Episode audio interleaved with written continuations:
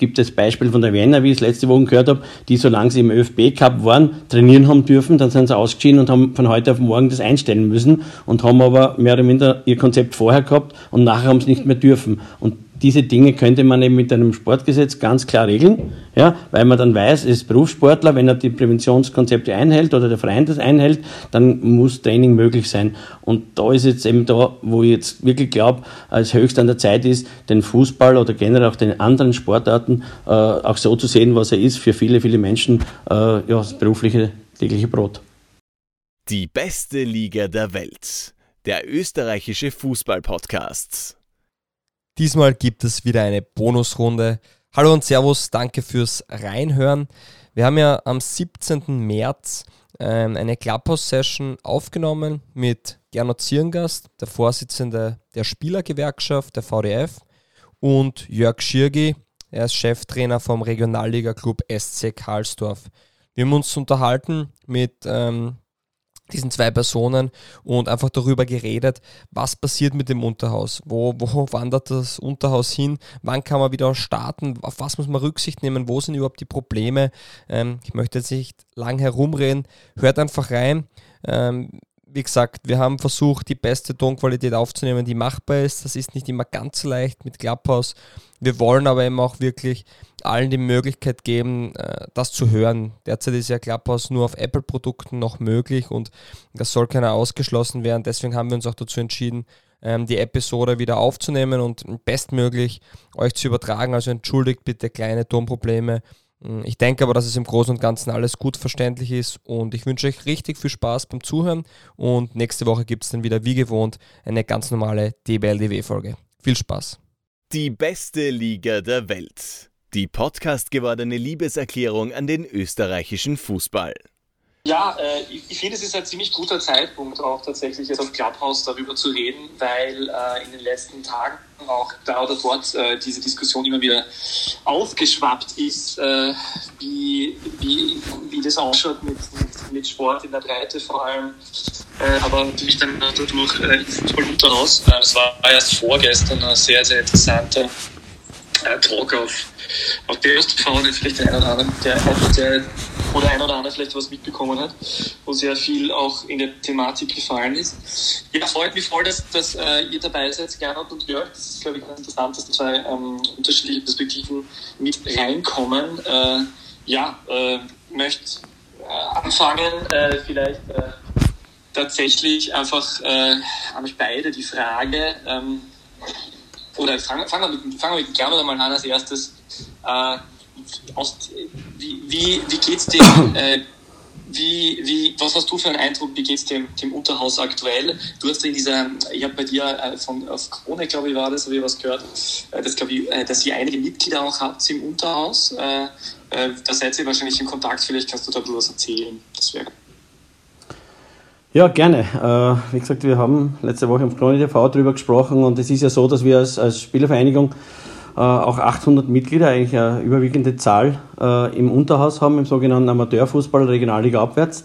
Und natürlich alle Mitglieder, die bei uns sind, äh, mit dem Fußball Geld verdienen und dadurch natürlich jetzt auch Einbußen haben, weil die Vereine einfach nach den Erfahrungen im Frühjahr des Jahres 2020 für 2021, also 2021, 2021 die Saison dann natürlich auch so abgeschlossen haben, die Vereinbarungen und Verträge mit den Spielern, dass äh, wenn so etwas wie die Corona-Pause noch einmal kommt, äh, sie halt von den Zahlungen befreit sind, beziehungsweise halt äh, nur wirklich diesen Spielern was zahlen müssen, die sozusagen auch die Möglichkeit haben, Kurzarbeit in Anspruch zu nehmen. Das ist aber im Amateurbereich, ab Regionalliga abwärts, sehr, sehr gering. Ja? Und von dem her ist das halt natürlich problematisch für Spieler die eben, äh, sage ich durchaus, 800, 900 Euro mit einer geringfügigen Beschäftigung verdienen können und einem, einem Aufwandsersatz und das Geld jetzt vielleicht, weil die Meisterschaft ausgesetzt ist, äh, nicht bekommen und dadurch natürlich auch ihren Lebensunterhalt anders bestreiten müssen, weil ihnen natürlich im Budget im Monatlichen etwas fehlt. Schon klar, ja. Äh, wenn ich da kurz äh, dabei bleiben darf, äh, mhm. wenn man den, den Vergleich zwischen, zwischen Profis und Amateuren, wenn die die Profis haben es vor, vor, vor einem Jahr dann äh, geschafft, oder das war glaube ich dann der Start wieder. Äh, die Amateure nicht, wie, wie, fair ist das? Dann, ähm, Äh, sehe ich schon absolut fair, insofern, weil, wie gesagt, also natürlich ein Unterschied gemacht werden muss, wer diesen Beruf eben, ähm, äh, so ausübt, dass er sozusagen auch seinen Lebensunterhalt ist, dass er Vollprofi ist, dass er davon lebt und die Amateure halt natürlich doch anderen äh, äh Voraussetzungen unterliegen. Die andere Geschichte ist natürlich auch die, dass die Bundesliga speziell, was das Präventionskonzept im Frühjahr 2021 begonnen, äh, betroffen hat, äh, sehr professionell agiert haben, da wirklich auch versucht haben, also den Vorgaben des Gesundheitsamtes sozusagen äh, Genüge zu leisten und sich da wirklich auch in die Bresche kaut haben. Und das Positive am Profifußball war eben, auch das ist ein großer Unterschied zum Amateurfußball für mich, dass es eben dort, trotz dass die Zuschauer nicht erlaubt sind, äh, es zu finanzieren war, weil einfach äh, Fernsehübertragung das entsprechende Budget sozusagen auch garantieren. Und im Unterhausfußball, glaube ich, wissen wir alle, wenn du heute spielst und du hast nicht 200, 300 Leute, die du normal hast am Platz, dann ist es sehr schwer für diese äh, für dieses Spiel dann die Prämien auch dementsprechend auszuzahlen oder die Aufwandsentschädigung für die Spieler und damit, äh, wenn du auch die Kantine nicht aufmachen kannst, äh, bist oder läufst du Gefahr, natürlich da relativ, sage ich jetzt einmal, ein großes Minus aufzureißen. Ich finde es ganz interessant, dass ich vielleicht auch wenn es schon länger her ist, aber wie, wie, war das eigentlich tatsächlich, dass die, dass die Profifußballer das geschafft haben, dass es wieder möglich war zu spielen? War das eben dieser, dieser ist das einfach die Lobby, die man mehr hat in dem Bereich? Ist das eben du hast kurz angesprochen, äh, äh, die, Fern-, äh, die, die, Fernsehgeschichte, das ist die finanziellen Möglichkeiten, um die Voraussetzungen zu schaffen, wie Testung und Co. Was war da so entscheidend dafür, dass das wieder funktioniert? Also das Entscheidendste für mich war mal grundsätzlich, dass der Fußballer ein Beruf wie jeder andere ist. Und wenn ich denke, dass zum Beispiel die Bauarbeiter einer der ersten waren, die in dieser Corona-Krise im Frühjahr 20 wieder die Arbeit aufgenommen haben, nachdem man eben zwischen der Gewerkschaft und den Arbeitgeberverband äh, äh, klare Präventionskonzept präsentiert hat, dann muss man sich grundsätzlich fragen, warum gilt das nicht auch für andere Berufe? Ja, und das war eben auch unser Zugang und der Zugang der Liga.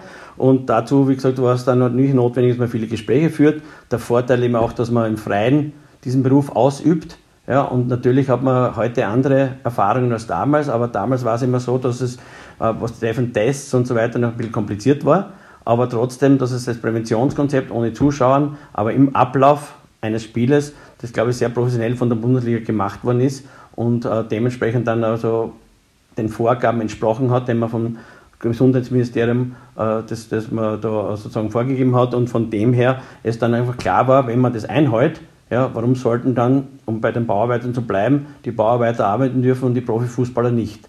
Problematisch war auf alle Fälle für uns, dass man sehr wohl auch Profifußball in der dritten, vierten Liga hat. Das ist so. Es hat auch einige Vereine gegeben in der Regionalliga Ost, deren Spieler in Kurzarbeit gegangen sind.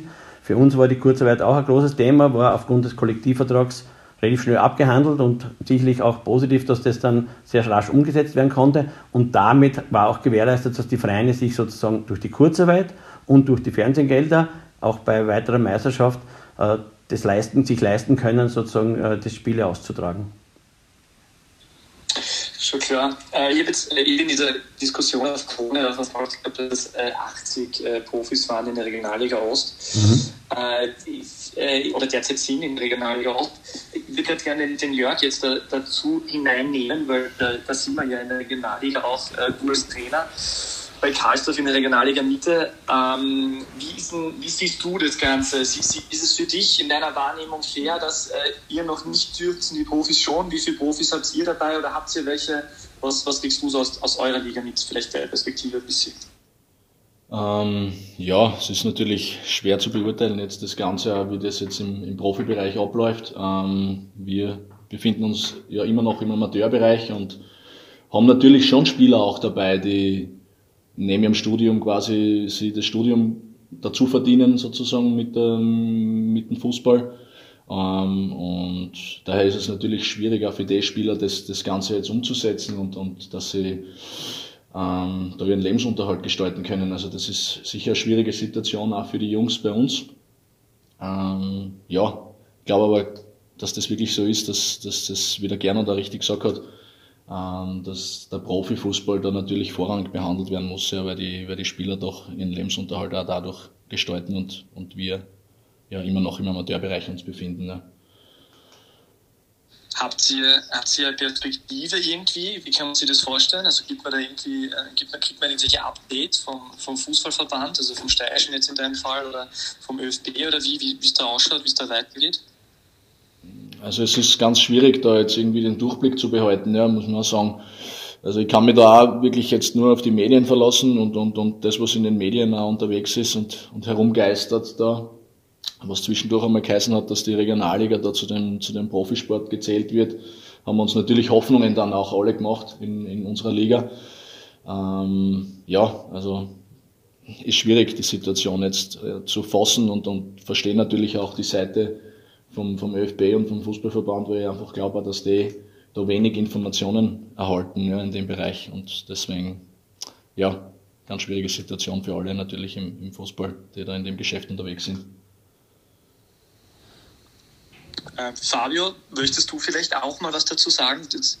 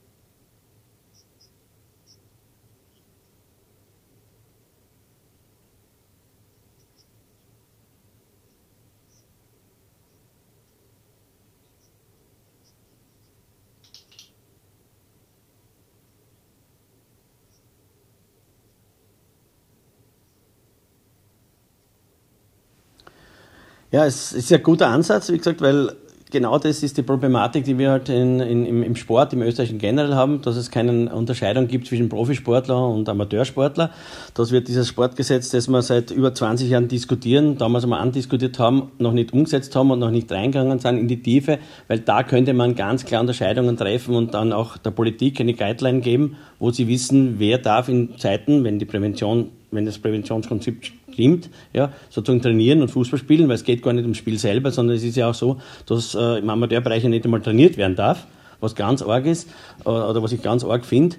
Wie gesagt, äh, speziell deshalb, weil es einfach unterscheiden, wir unterscheiden müssen, was 2020 war und was jetzt 2021 ist, weil ich glaube, dass jetzt sehr viele Vereine wirklich äh, äh, Präventionskonzepte haben, wo der ÖFB und die Landesverbände das ausgearbeitet haben, wo man im Herbst gesehen hat, wie dann die Spiele waren, wo Zuschauer auch waren, dass das durchaus funktioniert. Und wenn man das dementsprechend, glaube ich, verfolgt und, und, und äh, äh, weiterverfolgt hätte, dann wäre es durchaus auch möglich, dass man jetzt zumindest wieder trainiert. Das Schlimme ist wirklich, wie der Jörg früher gesagt hat, dass man eigentlich nichts weiß, dass man einfach keine Informationen kriegt. Und das ist eben genau dieser, dieser Stand, den wir jetzt da haben. Ja, keiner weiß, wer darf. Es gibt irgendwelche die immer wieder zu kritisieren sind, äh, äh, Anweisungen. Einmal ist Österreich weit, also es gibt das Beispiel von der Vienna, wie ich es letzte Woche gehört habe, die, solange sie im ÖFB Cup waren, trainieren haben dürfen, dann sind sie ausgeschieden und haben von heute auf morgen das einstellen müssen und haben aber mehr oder minder ihr Konzept vorher gehabt und nachher haben sie nicht mehr dürfen. Und diese Dinge könnte man eben mit einem Sportgesetz ganz klar regeln, ja, weil man dann weiß, ist Berufssportler, wenn er die Präventionskonzepte einhält oder der Verein das einhält,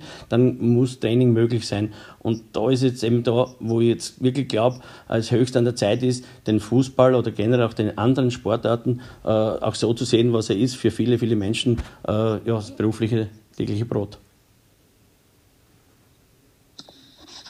Dieses Sportgesetz, was, äh, wenn es da vielleicht noch genauer drauf eingehst, äh, das ist die eine, das ist eine Facette davon, was, was das sollte das sonst alles beinhalten?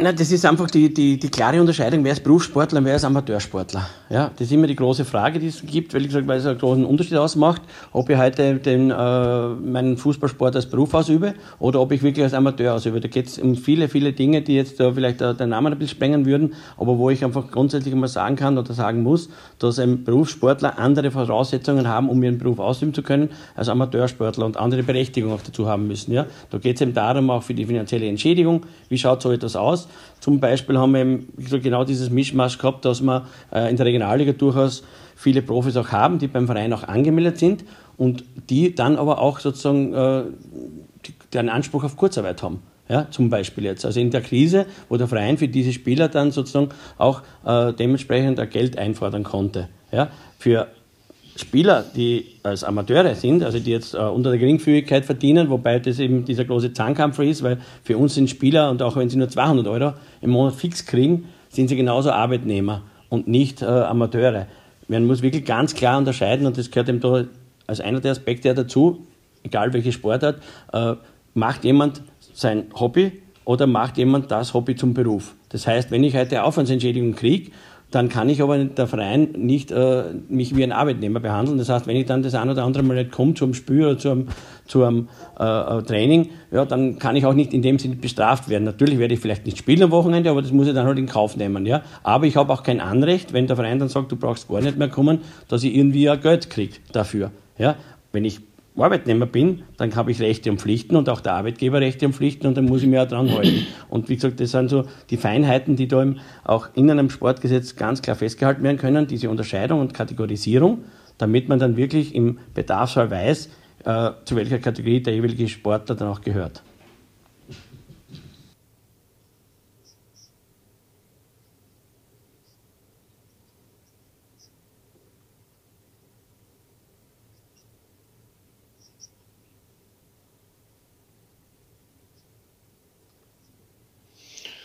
Ähm, ja, vom, vom Kader her sind wir eigentlich ähm, ziemlich gleich geblieben. Also wir haben zwei, zwei neue Spieler dazu bekommen jetzt in dieser Transferperiode, ähm, haben zwei Spieler abgegeben auch und sind eigentlich mit der Kaderstruktur recht glücklich.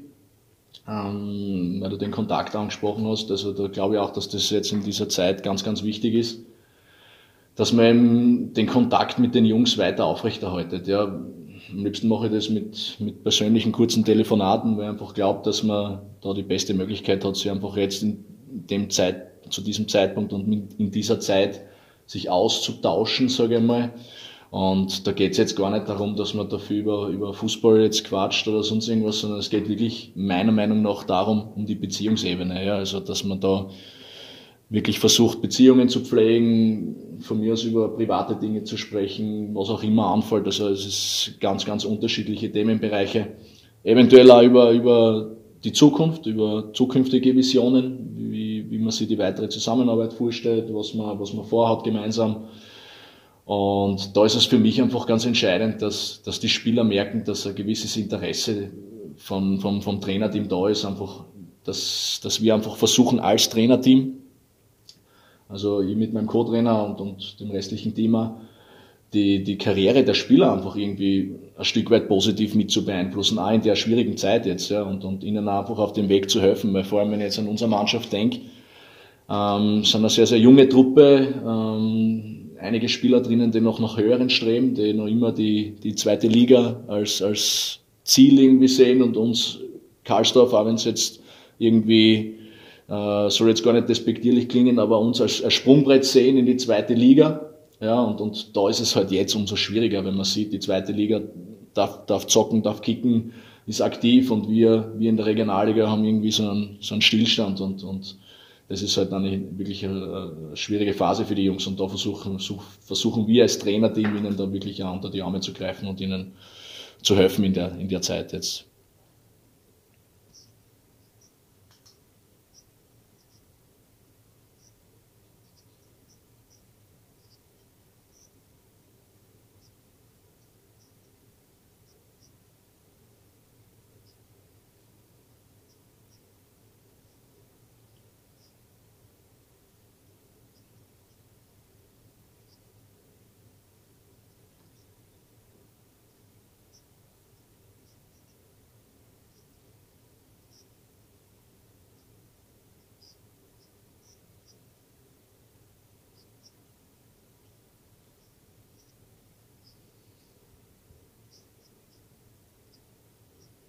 Mhm.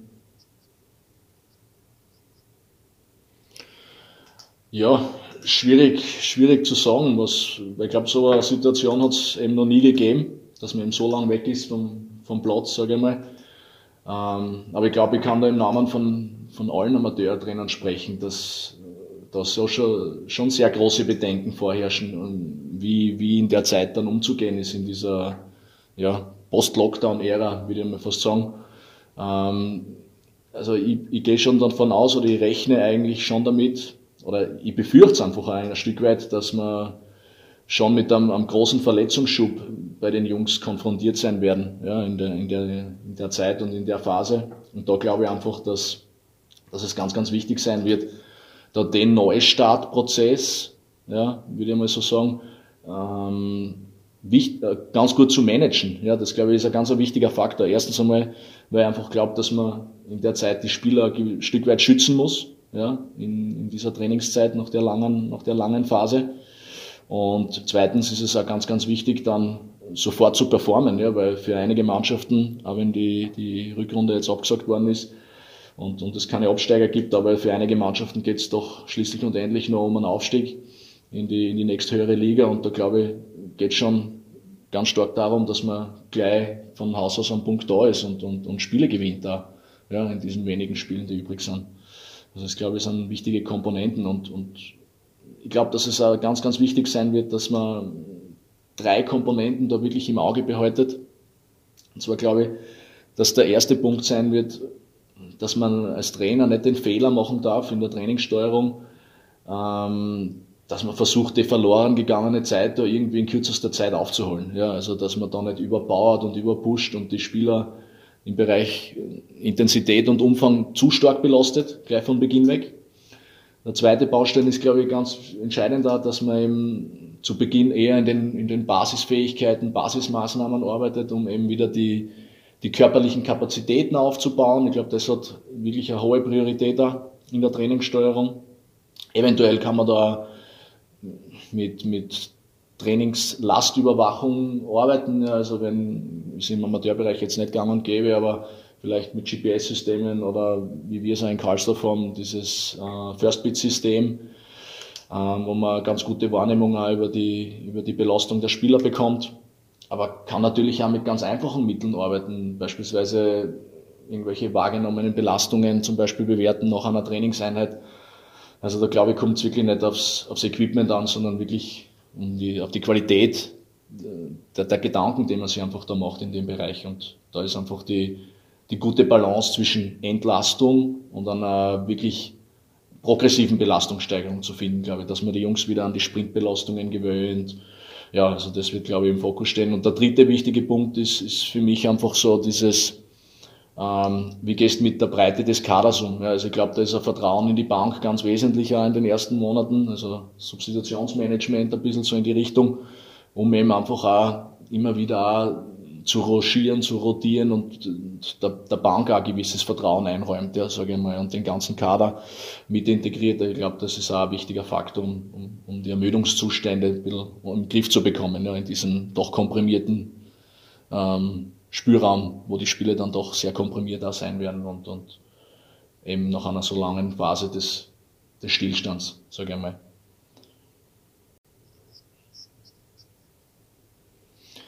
Ja, ist natürlich auch eine schwierige Situation, auch für uns Trainer. Und da versuchen wir natürlich den, den Kampf mit, diesem, mit diesen abbauenden Prozessen, mit diesem D-Training äh, ein Stück weit aufzunehmen als Trainerteam. Natürlich, wie du schon richtig gesagt hast, auch mit Laufplänen, klassisch halt auch Winterübergangszeit, haben wir natürlich versucht, den Spielern natürlich Regenerationszeiten zu geben und dann wieder an den Basics, an den Grundlagen zu arbeiten.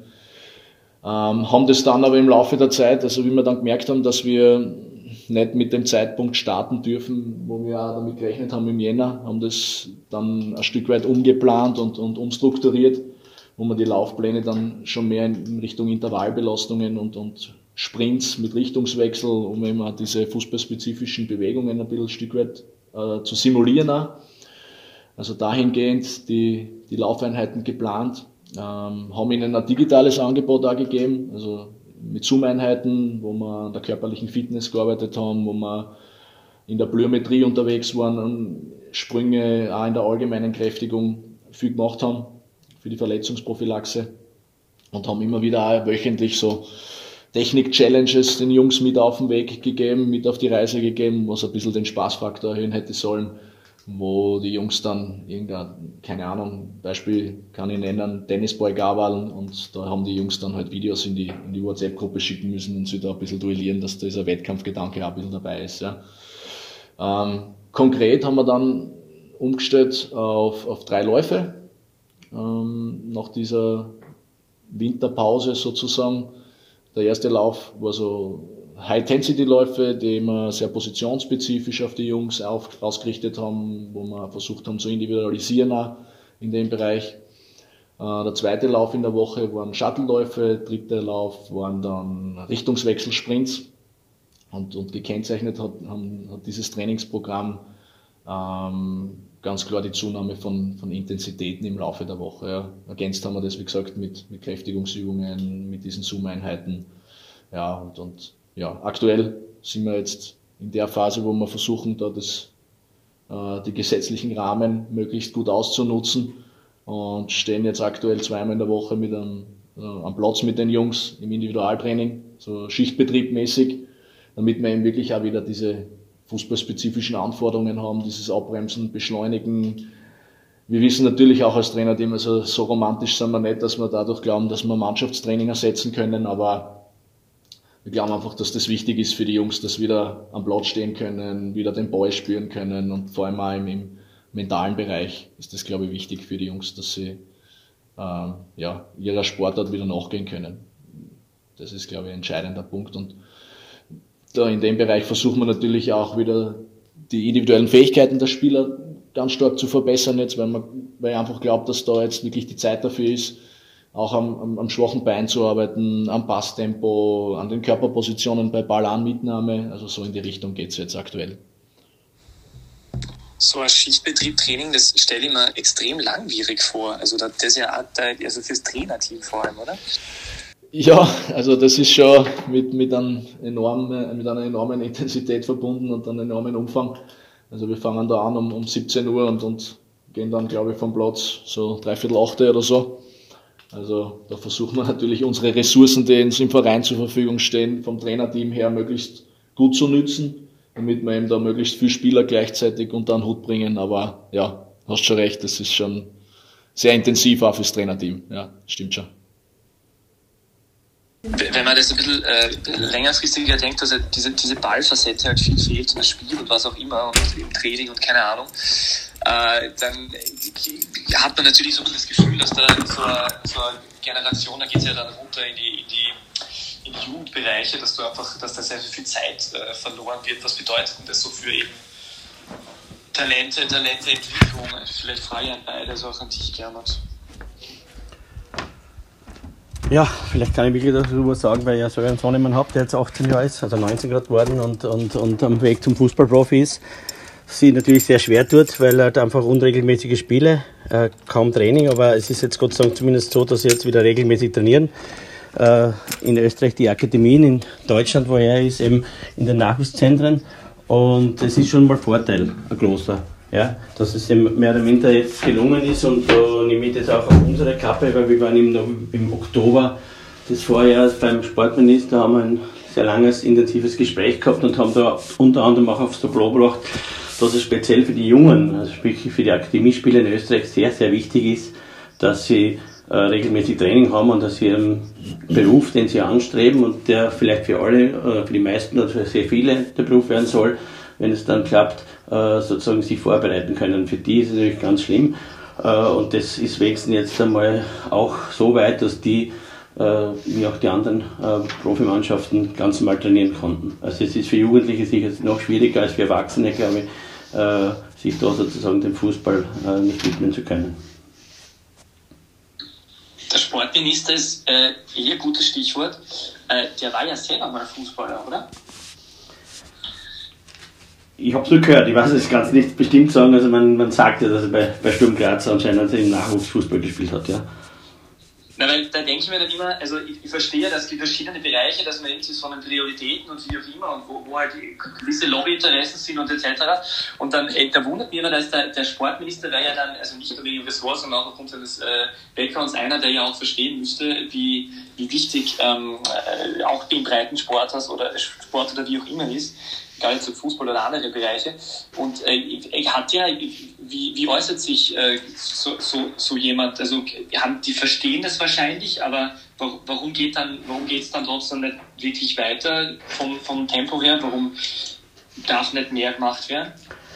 Du hast es jetzt meiner Meinung nach genau richtig ausgedrückt. Die verstehen das. Das, das Gefühl habe ich dort bei dem Gespräch, äh, das wirklich sehr, sehr lange gedauert, also knapp eineinhalb Stunden, 1,45, äh, auch wirklich gehabt. Ja. Das ist auch das wirklich der Zugang. Aber ich glaube, da ist einfach etwas Größeres, sprich jetzt äh, rein von der, vom Zugang zur, zur, zur Pandemie ja, und zu den Zuständigkeiten, glaube ich, wo die es eben nicht schaffen, speziell im Sport, weil das haben wir ja politisch immer sehr schwer, dass wir da die Anliegen sozusagen auch, auch dementsprechend äh, rüber und weiterbringen, äh, dass es eben da in so einer Regierung dann wahrscheinlich fast nicht möglich ist oder praktisch nicht möglich ist, für den Sport eine spezielle Sonderstellung zu kriegen. Ich habe vorher schon gesagt, für mich ist es jetzt keine Sonderstellung, weil der Sport ist ein Beruf wie jeder andere. Die Frage war eher im Vorjahr, wie kann man das finanzieren? Das hat in der ersten Bundesliga, aber dann auch in der zweiten Bundesliga geklappt. Ja, war überzeugt davon, wenn alle zusammenarbeiten, dass das geht und das war auch sehr, sehr wichtig, weil eben äh, da sehr, sehr viele Spieler auch sind, die eben ja, mit dem Sport äh, äh mit dem Fußball Geld verdienen. Ja.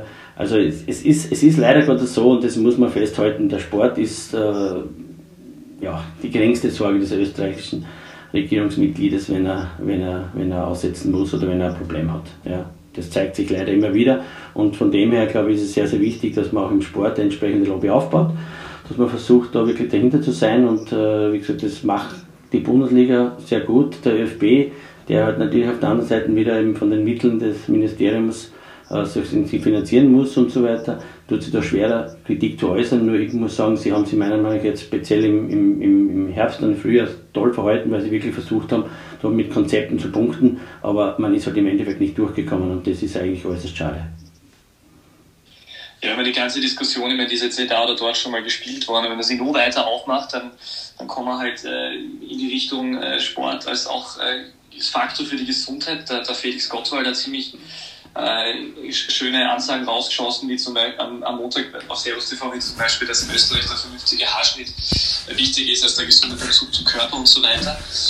Ähm, da, aber das ist schon sowas, äh, traditionell Gewachsenes in Österreich, oder? Dass wir wenig ähm, Verständnis dafür haben, dass, äh, dass Sport und körperliche Gesundheit und diese ganzen äh, Geschichten halt auch sehr positiv sind. Gerade natürlich in Zeiten einer Pandemie, wo es um eine Krankheit geht, wo man weiß, dass Immunsysteme ganz, ganz nett sind und so. Ähm, das ist schon ein bisschen historisch gewachsen, oder? Gernot? Ja, für mich genau das unterschreibe ich hundertprozentig, was du jetzt gesagt hast. Das ist völlig unverständlich. Der Sport sollte eigentlich Teil der Lösung, nicht Teil des Problems sein aber man hat das Gefühl, dass es genau so ist, ja, dass der Sport eigentlich bewusst unterdrückt wird. Also ich sage jetzt einmal im Frühjahr wirklich unterdrückt, weil äh, meine Tochter spielt Handball. Wenn die am Vormittag in der Schule ist, wird es getestet, sitzt in der Klasse, kommt nach Hause und darf am Nachmittag aber nicht im Handball spielen, nicht mal im Freien. Ja, es gibt jetzt die Möglichkeit seit 15. März wieder, dass man trainiert. Nur für die Vereine, die ja da bei weitem nicht so gut organisiert sind, äh, wie im Fußball teilweise, die, die Vereine in den Unterklassen und im Nachwuchs, ist es natürlich schwierig, so etwas umzusetzen. Ja, also man behindert die Leute wirklich sozusagen, die Kinder zum Sport zu bringen, sie auch zu animieren und kann da selber aus der eigenen Erfahrung sprechen. Äh, es ist toll, was die, die, die, die Vereine da wirklich auch versuchen mit virtuellen Training und so weiter. Nur für die Kinder geht es zweimal, geht es dreimal und dann ist Fahrt. Und dann musst du aufpassen, dass sie zu dieser Sportart wieder zurückkommen, egal in welcher, welcher Branche es ist. Also für mich völlig unverständlich der Zugang, eben auch vom Gesundheitswesen her, wie, wie du eben vorhin richtig angemerkt hast, weil es einfach nicht nachvollziehbar ist und weil eben, wie gesagt, wie so viele Dinge rund um diese Pandemie jetzt äh, eben ja, der Sport mit ein Leidtragender ist. Absolut. Äh, eine Nachfrage jetzt noch, Gernot, äh, ja. zum Junior, der, der spielt bei, bei Ingolstadt, richtig? Ja, der ist, der ist beim FC Ingolstadt, ist jetzt das zweite Jahr draußen, äh, macht auch Abitur gerade, also ist ziemlich im, im, Stress, aber hat gestern eine tolle Info gekriegt, weil er jetzt am Wochen beim Bayern Cup, bei einem Toto Cup in der Kampfmannschaft mit dabei ist, jetzt zwei Wochen dort mittrainieren darf. Ingolstadt spielt ja um einen Aufstieg in die zweite Liga, ist momentan auf den Aufstiegsrängen. Und das sind halt Dinge, wo du dich als Vater dann halt auch freust, weil du weißt, dass das ihm auch beim Lernen sich einen Auftritt gibt wenn er da jetzt zwei Wochen also mit, den, mit, den, mit der Kampfmannschaft trainieren darf und dann auch ein Spiel mit ihnen bestreiten darf. Wie sonst die Situation in Deutschland? Ist die, ist die einfach sehr ähnlich wie in Österreich, oder? Ja, absolut. Es ist ähnlich. Es war aber nur so, dass die, die in Deutschland eigentlich auch im Frühjahr trainieren durften, ein bisschen früher. Also im, im Bereich der, der, der, der, der U19 Union Bundesliga da in Deutschland. Das ist die höchste Liga in der, in der Altersklasse. Und da spielt der FC Ingolstadt halt mit Bayern, Frankfurt, äh, Freiburg, Hoffenheim und so weiter in einer Meisterschaft. Und die haben schon früher trainiert. Und die Meisterschaft war auch ausgesetzt. Und im Herbst, wie dann der Lockdown gekommen ist, der zweite, war es auch so, dass es eigentlich von einem Tag auf den anderen Stillstand gegeben hat. Aber wie gesagt, sie haben dann mit dem Training einfach schnell, schnell fortsetzen können. Und was ich sehr positiv gefunden habe, dass sie auch Spiele gemacht haben und entsprechend, wenn sie ein Präventionskonzept umgesetzt haben, gerade in der Phase jetzt, wo man gehört hat, Österreicher nach Deutschland, Deutsche nach Österreich, das ist nicht äh, erwünscht oder erlaubt, äh, haben die zum Beispiel vor drei Wochen in Ried gespielt, ein Freundschaftsspiel gegen die dortige U18-Akademie, wo, wo, was mich sehr überrascht hat, dass das möglich war. Ja, aber wenn man Präventionskonzepte anscheinend vorlegt, die auch einhält, dann geht anscheinend auch so etwas. Wenn man halt das von, von, von politischer Seite her äh, gut heißt. Schon klar, ja. Also Fabio Dieter, Entschuldigung. Ja, ich, ich würde nur noch gern was zum Jugendfußball auch sagen, weil das halt, ich verfolge ja auch ähm, seit Jahren jetzt schon die Akademien und man merkt ja da, was das mit Spielern macht, wenn die einmal sechs Monate oder ein Jahr lang ausfallen aufgrund von Verletzungen oder anderen Gründen. Und jetzt muss man sich vorstellen, dass ja eigentlich alle, also die Akademien sind ja noch gesegnet, die dürfen ja spielen und trainieren nur jedes 12, 13, 14-jährige Kind hat eigentlich keine Chance, äh, mit den Kumpeln Fußball zu spielen gehen, außer sie gehen illegalerweise in den Käfig oder in den Park kicken. Und das kann ja auch nicht die Lösung sein. Und da muss ich sagen, das ist halt schon brutal, weil da wird nicht nur jetzt ähm, Österreich, sondern zahlreichen Ländern einfach Generationen von, von Fußballern wahrscheinlich ein bisschen abgehen, weil es einfach schade ist. Einerseits äh, werden Leute weniger spielen oder, oder vielleicht nicht die Entwicklung sofort nehmen, wie sie es vielleicht gehabt hätten, aber es wird auch Leute geben, die ganz aufhören und das ist halt dann natürlich fatal auch generell für den Sport. Das wollte ich nur noch vorhin zum Thema Jugendspieler erwähnen. Ich finde den Käfig-Fakt, äh, was du angesprochen hast, den Käfig finde ich ganz interessant, weil ähm, also ist ja eh, also ist ja eh auch ähm, äh, ein Weg, wenn man einfach äh, wenn, man, wenn einfach ähm, nichts gestraft wird. Aber das finde ich schon ganz interessant, dass im Endeffekt ähm, du äh, da in Graz äh, an, an, jeder Ecke irgendwie siehst, dass Fußball gespielt wird. Tatsächlich, dass es äh, okay ist, ähm, soll so sein, ist in Ordnung. Ähm, aber so halt unter der Hand ähm, ist, das, ist das wahrscheinlich in, in Wien auch so, so zu vernehmen, Gernot, oder? Ja, ich war hier in Tulln. Wir haben auch in Tulln einige Käfige. Ja, ich muss sagen, das hat die Stadt wirklich ganz toll hinbekommen und es sind wirklich auch viele, viele, die das nutzen. Und da bin ich auch, so wie du, sehr verwundert, wie viele Leute sich da auf einem sehr kleinen Platz dann doch austoben. Ja, also es sind wirklich oft so, auf so sage ich jetzt mal, so auf äh, 200 Quadratmeter, 250 Quadratmeter schon durchaus 18, 20 Leute unterwegs, ja, von gemischt von Erwachsenen bis Jugendlichen. Und da wundert man sich dann schon. Und das war auch das, das, das, das Paradoxe im Vorjahr, wo man eigentlich vorher schon im Park ja, miteinander Fußball spielen hat dürfen, bevor man überhaupt zum Trainieren unter Anleitung kommen, kommen ist. Ja. Und das sind Dinge, wie gesagt, wo ich mir denke, da, da ist halt sehr großes Versäumnis. Und dann darf man sich nicht wundern, wenn das Verständnis in der Öffentlichkeit nicht mehr da ist oder bei den Sportbegeisterten, wenn man dann sozusagen so unterschiedliche Regeln hat. Trösten tue ich mich dann immer nur damit, dass ich sage, okay, es gibt einen Kulturbereich, den geht es anscheinend teilweise noch schlechter ja, hin und wieder in gewissen äh, Gebieten hat er Vorteile, aber meistens hat er noch mehr Nachteile als der Sport jetzt und dass es äh, quer über alle Branchen geht. Und ich glaube einfach, dass wir da alle zusammen ein bisschen überfordert sind. Ich beneide die Politiker aber auch nicht um diese Aufgabe und diese Entscheidungen, die sie da zu treffen haben, weil man einfach, speziell vor einem Jahr nichts gewusst hat. Aber ich glaube sehr wohl, dass man jetzt doch schon weiter sein müsste und dass es jetzt eigentlich äh, schon möglich sein müsste, gewisse Öffnungsschritte zu machen, ja, mehr Eigenverantwortung zu geben, aber vor allem klare Präventionskonzepte einzufordern und wenn die eingehalten werden, dann uh, einiges zu erlauben. Jörg, ihr, ihr trainiert ja schon, also im Individualtraining jetzt. Ähm, hat es bei euch Vorfälle gegeben, dass da ähm, jemand was zur Anzeige gebracht hat oder die Polizei vorbeigekommen ist? Weil das hat man von dem einen oder anderen Verein schon gehört.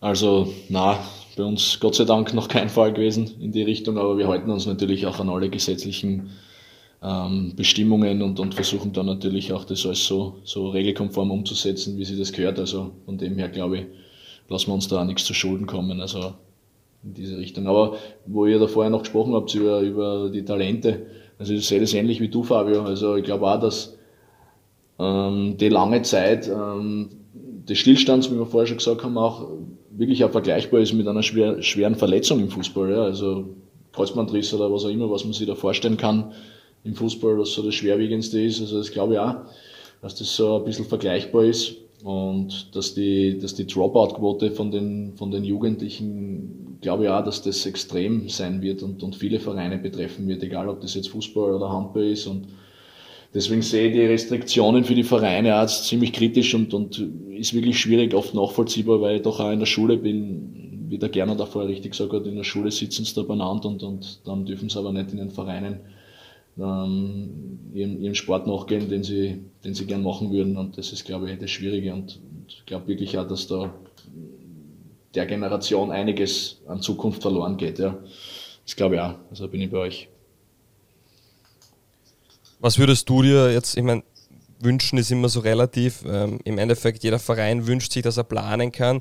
Aber was wären so, so kleine äh, Schritte? Ähm, man wird ja genügsam in solchen Zeiten. Äh, was würdest du dir wünschen, dass zumindest vielleicht die nächsten Wochen veröffentlicht wird? Oder was wäre hilfreich für dich, äh, dass ihr planen könnt? Boah, schwierige Frage, ja. Also als Trainer ist man natürlich immer so, so konditioniert irgendwie, dass es nichts Geileres und Schöneres gibt als wie den Spieltag. Also dahingehend würde ich mir wünschen, dass man einfach wieder mm, zu den, zu den alten Dingen, zu den alltäglichen Dingen eines Trainers zurückkommen kann, wo man Woche für Woche sie messen kann in einem Wettkampf und, und das einfach wieder das Feeling spürt im Wettkampf und, und das einfach wieder hat dann im, im Großen und Ganzen. Ähm, nichtsdestotrotz verstehe ich natürlich die, die Entscheidung und, und die Motive hinter diesen Entscheidungen. Es ist für mich alles klar. Und, und es war für uns alle auch immer klar, dass das, das Zeitfenster für die komplette Wiederaufnahme, weil ja doch jetzt die, die Rückrunde auch gestrichen worden ist, extrem limitiert war. Und, und mit dem müssen wir uns jetzt eh ab, abfinden und, und hoffen natürlich, dass wir die, die restlichen Spiele, die jetzt noch übrig sind aus der, aus der Hinrunde, dass wir die wenigstens über, über die Runde bringen können. Und ja, das ist so das, was man sich wünschen kann. Ein genaues Datum, ja, je schneller, desto besser, würde ich sagen. Ja, das wünscht man sich, glaube ich, alle. Nur ganz generell, man sieht ja, wir haben jetzt schon zahlreiche Zuhörer auch. Äh, falls irgendjemand eine Frage hat, einfach ähm, aufzeigen. Das geht ja sehr schön auf der App und dann ähm, würden wir euch da auch vielleicht für die eine oder andere Frage auf die Bühne holen. Äh, Gernot, was würdest du dir wünschen? Ähm, wahrscheinlich ähnlich, dass es bald wieder losgeht, aber was wären so die nächsten Schritte, die sinnvoll wären und die eigentlich schon ähm, längst überfällig wären?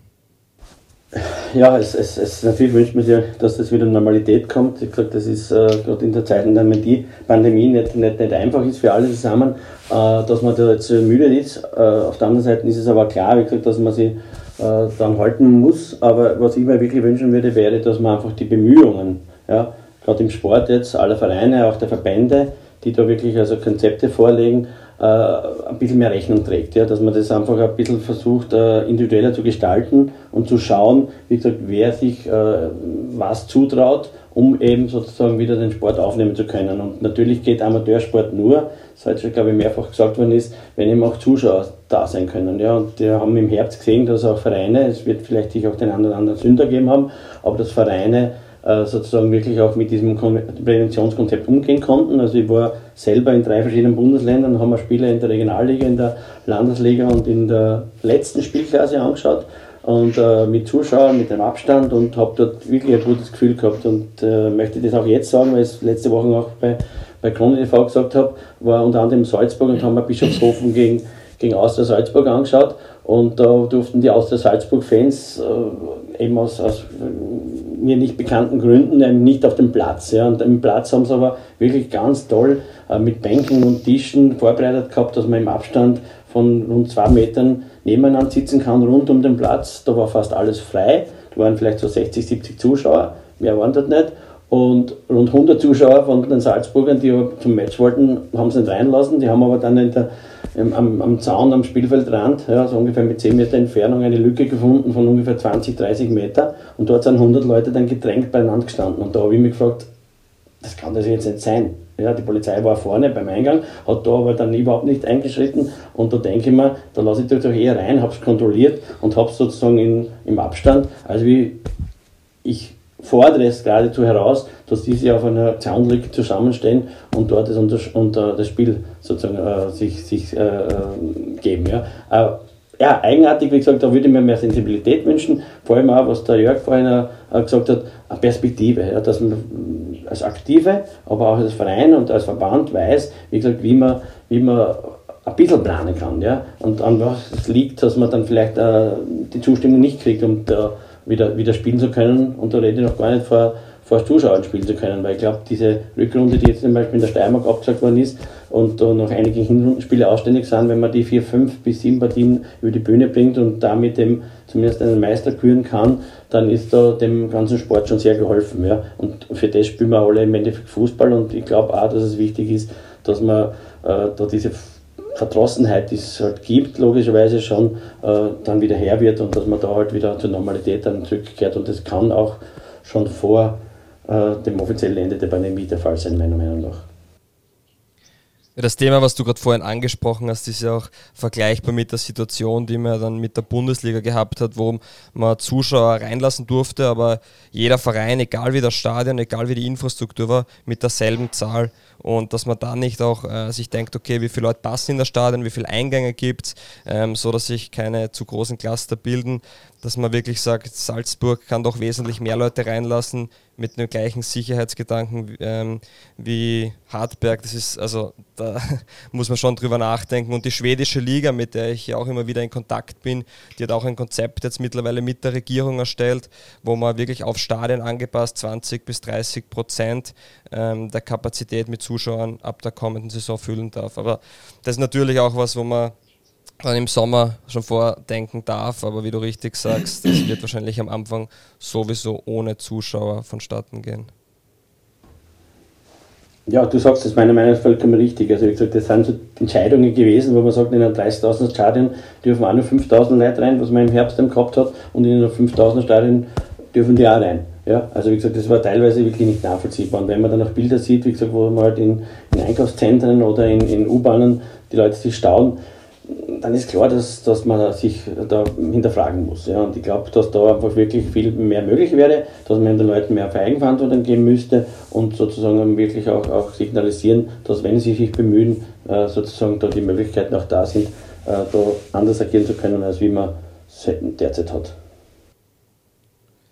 So, wir haben eine Frage bekommen äh, von Christopher, den holen wir gleich auf die Bühne. So, Christopher, hörst du uns? Bist du da? Ja, perfekt, servus. Servus, bitte, an wen geht die Frage und was würdest du, oder ist es nur eine Meinung, oder, äh, und wenn du eine Frage hast, an wen geht die Frage und bitte? Ja, ich glaube, die Frage geht eher an den Gernot und zwar Thema Steirer Cup oder Champions Cup, wie er heuer heißt. Äh, weiß man schon, wie es mit dem weitergeht oder generell in Wettbewerben jetzt in den Bundesländern. Geht ja um die ÖFB Cup Setzliste für die nächste Saison dann.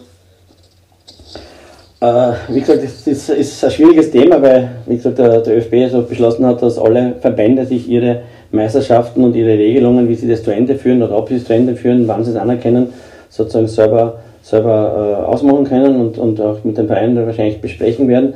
Also diesbezüglich kann ich jetzt gar nichts dazu sagen denke, was man wirklich bemüht ist, dass man den Bewerb über die Bühne bringt, aber wenn das halt nicht wirklich jetzt bald eine Perspektive gibt, sprich Trainingsstart, dann muss man ein paar Wochen warten. Da ja ganz ganz richtig sagen, ich kann nicht hingehen und sagen, in zwei Wochen hole ich das jetzt alles auf und ich bin dann wieder voll, voll dabei, da riskiere Verletzungen und so weiter, sondern muss einem diese Zeit auch eingeben und dann glaube ich einfach aber, dass die Meisterschaft wahrscheinlich Priorität haben wird und den Cup wahrscheinlich, wenn es sich terminlich nicht ausgeht, streichen wird müssen. Wenn es geht, werden es natürlich die Verbände sicherlich versuchen, äh, über die Bühne zu bringen.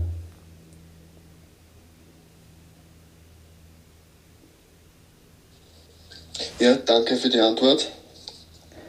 Gerne. Hast du noch eine Frage oder würdest du noch gerne was loswerden? Nein, weiß nicht sonst noch irgendjemand eine Frage, würde ich uns gerne überlassen. Nein, es ist derzeit niemand, der aufgezeigt Also noch einmal an alle, falls jemand Lust hat oder noch eine Frage hat, dann bitte einfach ähm, aufzeigen. Funktioniert ganz einfach. Dann holen wir euch auf die Bühne. Die Chance gibt es jetzt noch. Ähm, ja, Christopher, wenn du noch eine Frage hast, dann gerne jetzt. Und Ansonsten, na, jetzt kommt eine Frage rein. So. So, hört man mich gut? Servus, ja, man hört dich gut. Servus, Chris, bitte.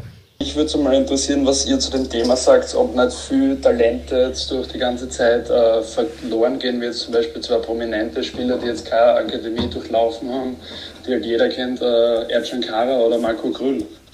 dass die Spiele jetzt so zwischen 18 und 23, die halt sehr entscheidend sind, da jetzt äh, vielen genommen wird. Was sagt ihr dazu? Hat der Österreich jetzt ein Problem, dass Talente eben so verloren gehen? An wen ist die Frage gerichtet? Einfach in die Runde so. Also an Jörg vielleicht als Trainer. Ähm, ja, wie ich vorher schon gesagt habe, also ich glaube glaub schon, dass, dass man mit einer hohen Dropout-Quote rechnen muss, vor allem in den, in den kleineren Vereinen. Ähm, ja, aber was, was meiner Meinung nach schon ist, also die Spieler, die wirklich so dieses, ähm, wie soll man sagen, Talentetikett auferlegt kriegen, ja, von, von unterschiedlichsten Personen oder, oder Clubs oder wie auch immer, dass die schon so, so, so eine Denkweise entwickelt haben müssen, was, was auf, auf, auf Entwicklung geht und, und dieser, dieses, dieser unermüdliche Wille zu lernen und, und Hindernisse zu überwinden, ähm, entwickeln müssen, so eine Denkweise. Und, und ich glaube, dass man dann aus so einer Krise auch gestärkt herauskommen kann. Ja, ist natürlich immer individuell verschieden und vom, vom Charaktertypen abhängig. Ja, wie hoch das Motivationslevel ist, wie sind seine, wie ist sein Wertesystem, wie ist seine innere Einstellung und hat er wirklich auch die, die, die Leidenschaft, dass er, dass er sich von Tag zu Tag verbessern will. Also da glaube ich, ist es wirklich ganz individuell verschieden und, und das ist, glaube ich, der entscheidende Faktor, dass ein Spieler sowas haben muss. Und wenn er das ähm, eben nicht über einen längeren Zeitraum schafft, das aufrechtzuerhalten in dieser Zeit, was natürlich mit unterschiedlichsten anderen Ablenkungen jetzt auch verbunden ist und, und ja, Bequemlichkeit ein Stück weit auch. Und, und wenn er das nicht schafft, dann glaube ich, wird es schwierig für solche, für solche Jungs. Aber ich glaube, da, da trennt sich ja die Spreu vom Weizen ein Stück weit, ja, glaube ich. Ich glaube auch, wenn ich dazu noch was sagen darf, kurz, dass das einerseits natürlich ein brutales Problem ist, wie wir vorhin angesprochen haben, dass die Entwicklung einfach stockt und dass das wie eine Verletzung eigentlich in der Entwicklung zu sehen ist. Für den einen oder anderen ist es aber auch eine Chance, so wie Jon Stefanon, der von Hohenheims zu Lustenau wechselt, oder Matthias Seidel von Kuchel zu Blau-Weiß-Linz, eben die sagen, naja, ich weiß nicht, ob ich eigentlich in den Profifußball will oder ob sich so ergibt, aber so sagen sie, ja passt, mache ich und probiere ich ähm, und ich gehe jetzt den Schritt und besser jetzt als in sechs Monaten, weil jetzt darf ich nicht Fußball spielen und wenn ich bei einem Profibetrieb bin, darf ich. Und so kann man es vielleicht auch wenn man irgendwas Positives sehen will, dann kann man zumindest das als Positives betrachten. Aber grundsätzlich natürlich brutal, ja. Also ich glaube, dass die Schlussfolgerung, die der, der Fragensteller da gemacht hat, also absolut richtig ist, weil äh, Ercan Kara hat eben einfach gleich auch wie der Marco Gröll in der Regionalliga so aufgezeigt und so kontinuierlich spielen können, dass er dann sozusagen äh, den Sprung in die Bundesliga, also Kara war sowieso ganz extrem, ich war auch über die zweite Liga, über Horn, dann zu Rapid kommen, schaffen kann. Ja. Und ich glaube einfach wirklich, dass es ähm, für viele, viele sehr schwierig sein kann, wenn man jetzt das Jahr, oder die letzten eineinhalb Jahre jetzt hernimmt, ein gutes Jahr jetzt, wenn man Kontinuität hat, dass man dann sich echt so weiterentwickeln und empfehlen kann. Und es kann natürlich schon passieren, dass der ein oder andere dann äh, zu mehr berufen gewesen wäre, aber das aufgrund der, der Unterbrechungen jetzt und dieser ungewissen Situation das nicht schafft. So, jetzt habe ich noch eine Frage reinbekommen, die werden wir auch noch beantworten. So. Simon, bist du auf der Stage? Ja. Servus, bitte, deine Frage. Ähm, eine Frage hätte ich einen Diskussionspunkt und ich will noch ganz kurz vorher, weil, weil der Kollege vom Steirer Cup kurz geredet hat. Ähm, die, die letzte Info, die ich habe, ähm, weil, weil ich kurz mit dem, mit dem Steirischen Fußballverband in Kontakt war, beruflich, äh, ist vom, vom Direktor vom Steirischen Verband, dass man versuchen will, auch den Steirer Cup aus, fertig auszutragen. Ähm, aber man ist da selber, glaube ich, noch der Verband ist da, glaube ich, selber noch ziemlich, äh, glaube ich, ungeschoren, wie man da wirklich genau, genau weitermacht. Aber mhm. normalerweise sollte es, glaube ich, nicht das große Problem sein, weil ich glaube, man ist ja schon im Viertelfinale, was ich weiß. Wir werden halt selbst auch noch nicht wissen, wie es weitergeht, wann es weitergeht. Eben selbiges Thema wie bei den Vereinen. Ne? Hast du eine Frage auch noch oder, oder war das dein. Äh, ja, schon. Ähm, was, ein anderer Punkt, ähm, der, der noch, noch nicht vielleicht ein bisschen angeschnitten worden ist. Ähm, ich, ich habe auch schon mit, mit zwei Funktionären, zwei Fußballfunktionären ähm, geredet aus der Regionalliga, aus der Landesliga, die eigentlich beide gesagt haben, es ist vor allem wirtschaftlich äh, eine wahnsinnige Herausforderung oder wird eine, eine große Herausforderung werden, ähm, weil man eben auch nicht weiß, darf man Zuschauer drinnen haben, welche Vorgaben wird man haben, äh, wie, wie schaut die Kantine aus? Also gibt es einen Ausschank, der, der auch bei, der, bei, bei den Einnahmen äh, ähm, recht viel ausmacht im Unterhaus. Äh, das, das ist, glaube ich, generell so, so ein wichtiger Punkt. Und da stelle ich mir überhaupt die Frage, ähm, vielleicht in die Runde, wie ihr das seht, glaubt ihr, dass die ähm, Leute überhaupt sofort wieder auf dem, auf dem Sportplatz oder ins Stadion ähm, kommen werden, so, sobald sie dürfen, weil ich, ich, ich glaube kaum, dass man solche Zuschauerzahlen erreichen wird, wie es vor, ja, vor, vor ein, zwei Jahren vor, vor der Pandemie war. Ich glaube, dass da viele Leute noch eher vorsichtig sein werden oder, oder vielleicht gar nicht auf den Sportplatz wollen, weil sie sagen, es interessiert sie einfach nicht mit, mit Abstand und so weiter.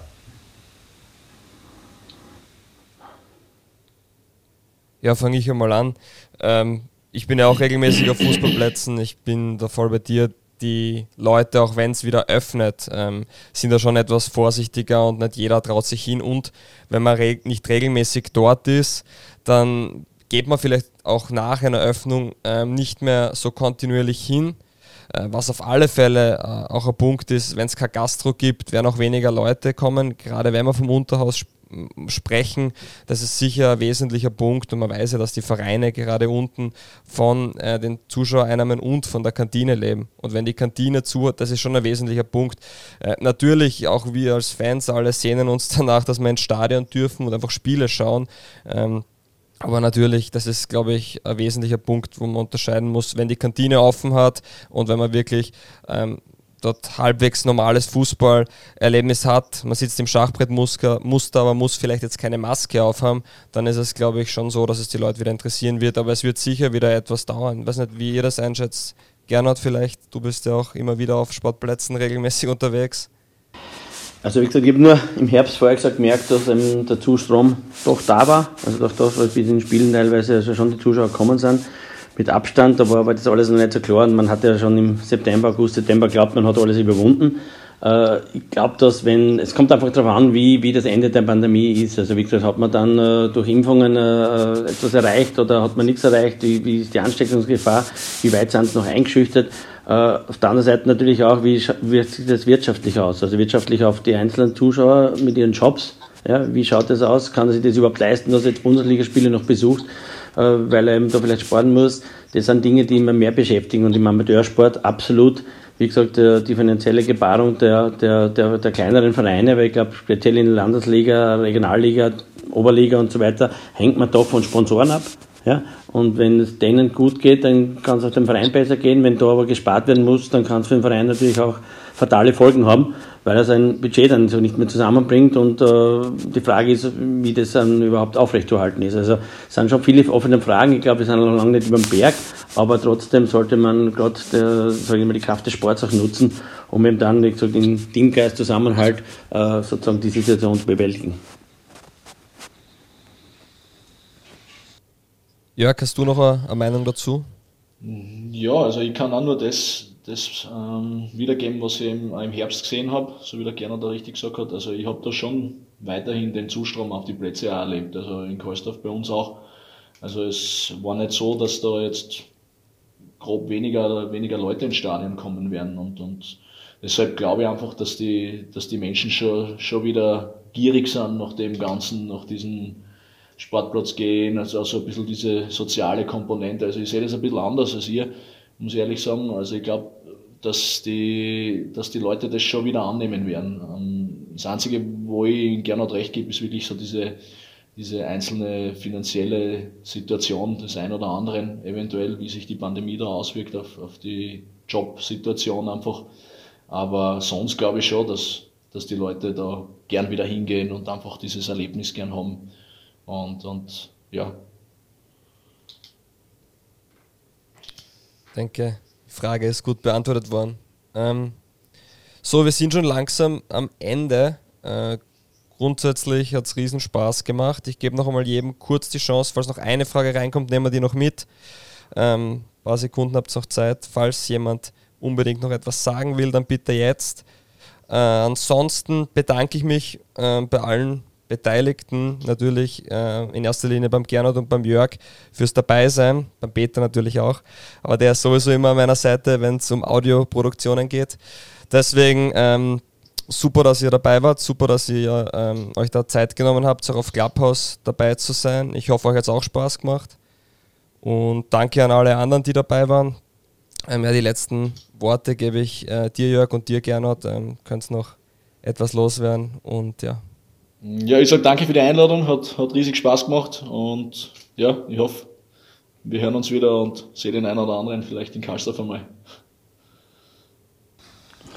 Ja, kann nur anschließen, hat auch riesen Spaß gemacht. Das einig, einige der wenigen positiven Dinge rund um die Pandemie sind, dass man gemerkt hat, dass man mit äh, so Audio äh, Gesprächen oder eben sonst generell mit Videokonferenzen auch sehr viel weiterbringen kann. Dadurch vielleicht die Umwelt ein bisschen entlastet und nicht zu jedem Meeting hinfahren muss mit dem Auto und Telefon äh, auch beiseite legen kann. Also das sind so positive Dinge. Auf der anderen Seite hoffe ich, dass gerade der Sport, wie gesagt, die Kraft hat, um eben nach Ende der Pandemie da wirklich die Leute dementsprechend zu motivieren und zu fordern, dass man da sozusagen wieder versucht, in die Normalität so schnell wie möglich zurückzukehren. Und das, äh, dazu gehört eben auch ein Fußball und speziell auch der Fußball im Unterhaus, weil ich glaube, dass bis in die Dörfer hinunter das ganz, ganz wichtig ist, dass man äh, regelmäßig nicht nur Sport betreibt, sondern auch äh, die Sportplätze besucht.